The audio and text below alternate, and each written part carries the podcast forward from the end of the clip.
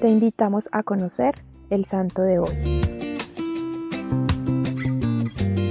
Santa Isabel de Hungría fue una mujer que murió muy joven, pero supo entregar cada día de su vida a los pobres y enfermos. Nació en el año 1207. Su padre era Andrés II, rey de Hungría. Con tan solo cuatro años, Isabel fue prometida en matrimonio al príncipe Luis de Turingia. Partió de Hungría con una rica dote y sus doncellas, gracias a las cuales tenemos datos de la vida de esta santa. Llegó a Turingia y los años siguientes el príncipe Luis se dedicó al oficio de caballero e Isabel estudiaba idiomas, música y literatura. A pesar de que el matrimonio fue arreglado, entre los jóvenes fue creciendo un amor sincero. Con la muerte del rey, el príncipe Luis asumió el reinado a los 18 años. Isabel, por su actitud generosa hacia los más pobres y necesitados, fue objeto de duras críticas. La celebración de matrimonio no tuvo los lujos que se esperarían y en cambio el dinero fue donado a los más pobres. Un día entró Isabel a la iglesia, se quitó su corona, la puso a los pies de Cristo y se arrodilló a orar. Su suegra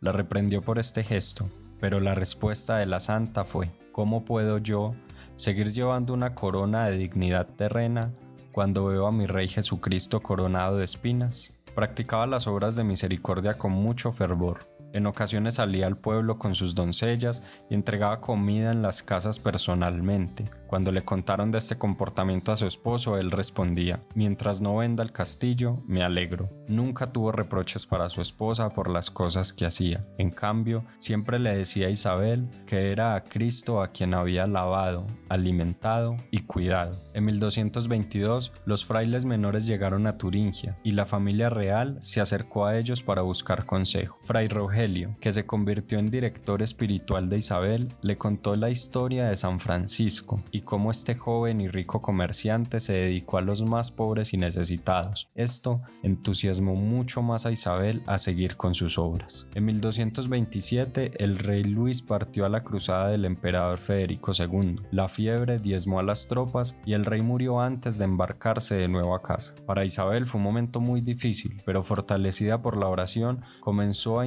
en los asuntos del reino. Sin embargo, su cuñado usurpó el trono, desterrando a Isabel con sus hijos. Solo dos de sus doncellas los acompañaron. Peregrinó por las aldeas, ayudando a los pobres y enfermos. Algunos amigos y parientes del rey Luis, que le seguían siendo fieles, lograron que Isabel recibiera una renta, con la cual construyó un hospital en el que pasaría sus últimos años, recibiendo a los enfermos, hasta que una fuerte fiebre la atacó y murió.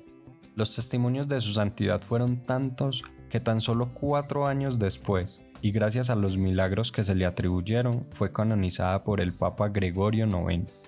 Hoy vemos cómo una mujer que lo tuvo todo, riquezas, castillos, personas a su servicio, siempre fue consciente de que la verdadera riqueza estaba en ver a Cristo en los demás. Hoy te invito a que hagas lo mismo, intenta ver en los demás el rostro de Cristo.